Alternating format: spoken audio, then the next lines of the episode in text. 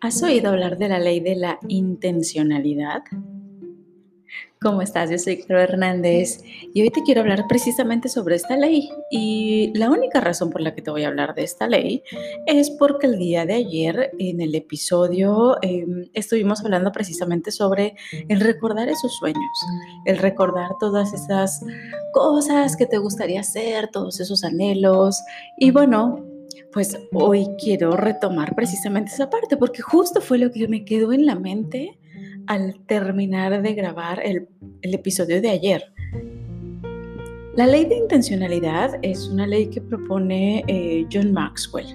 John Maxwell, este gurú del liderazgo, eh, él menciona que cuando tú tomas una decisión, no por el simple hecho de tomar la decisión, hará que lo realices o hará que ejecutes esa acción que elegiste hacer.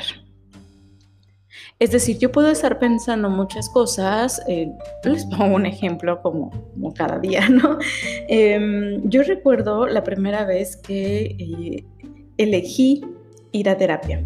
La primera vez que elegí ir a terapia fue justo al terminar un campamento del que creo que les hablé en algún episodio, Em, un campamento de desarrollo personal. En este campamento, y de hecho ni siquiera elegí la terapia porque a través del campamento dijera, wow, me urge la terapia, sino que em, me gustó tanto el poder transformador de este camp que yo dije, tengo que participar aquí. Y al final, los organizadores mencionaron que con frecuencia estaban buscando personas que pudieran sumarse al proyecto para que este proyecto vaya a se ejecutara eh, cada vez de mejor manera. Entonces yo me acerqué con uno de ellos y le dije, yo quiero ser parte de este camp. Y recuerdo que ella me dijo, perfecto, los requisitos son, vuelve a tomarlo, lo vas a vivir desde una perspectiva diferente y tienes que tomar terapia, porque necesitamos también eh, pues esa, ese nivel de conciencia, un cierto nivel de conciencia de tu parte. Yo, perfecto, hecho. Y recuerdo incluso que en esa cena, platicando con esta persona, que fue justo la cena al final del campamento, em, nos empezaron como que a presentar a todos los, organizadores del evento que también eran terapeutas. O sea, quiénes de los que estuvieron organizando sí eran terapeutas y con quiénes podría estarme por, con quiénes podría contactarme eh, para agendar esas sesiones.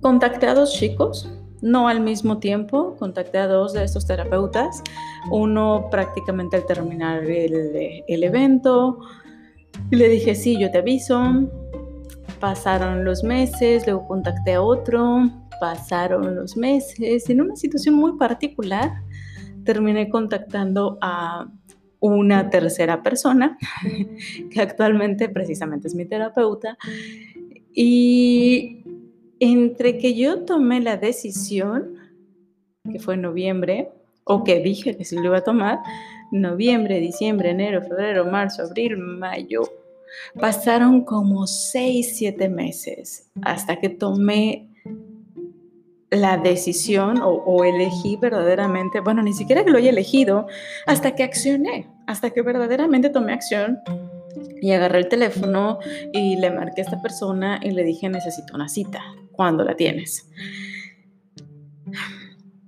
La ley de intencionalidad dice que entre más tiempo pase desde que tú tomas una decisión hasta que ejecutas la primera acción, entre más tiempo pase, menos es la probabilidad de que ejecutes ello.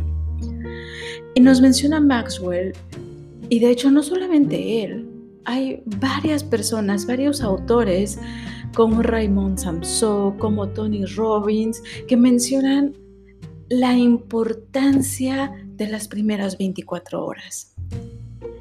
Toma una decisión y actúa de manera inmediata. Que no pasen más de 24 horas entre que tomaste la decisión y ejecutaste la primera acción. Aunque la primera acción sea mínima, no importa, no importa. Por ejemplo, si lo que yo quiero es, no sé, hacer el viaje de mis sueños, bueno, pues primera acción que debería estar ejecutando antes de 24 horas es, pues me voy a meter a internet, que no cuesta absolutamente nada, y voy a cotizar el bendito viaje. Y esto puede parecer muy obvio y muy ridículo, pero yo realmente he conocido a gente que se quiere ir de viaje y eso me cuesta mucho dinero, pero que no saben siquiera cuánto es ese mucho dinero, es decir, ni siquiera saben que está a su alcance. Como mencionaba ayer, los sueños se mueren antes de que nazcan por completo, ni siquiera se dan la oportunidad de contemplarlo. O por ejemplo, yo realmente quisiera dejar de trabajar en este empleo que tengo que no me satisface para nada y poner mi propio negocio de, no sé, inserte aquí lo que quieras. ¿Cuál sería el primer paso? Eso que tendrías que estar haciendo al menos en las primeras 24 horas de que tomes la decisión de, ok, voy a renunciar. No sé todavía exactamente cuándo, pero necesito renunciar.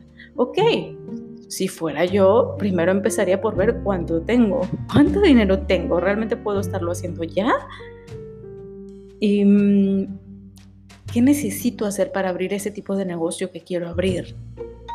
Y ponerme a investigar, que chicos, es que a veces el primer paso es crear el plan. Y te tengo noticias.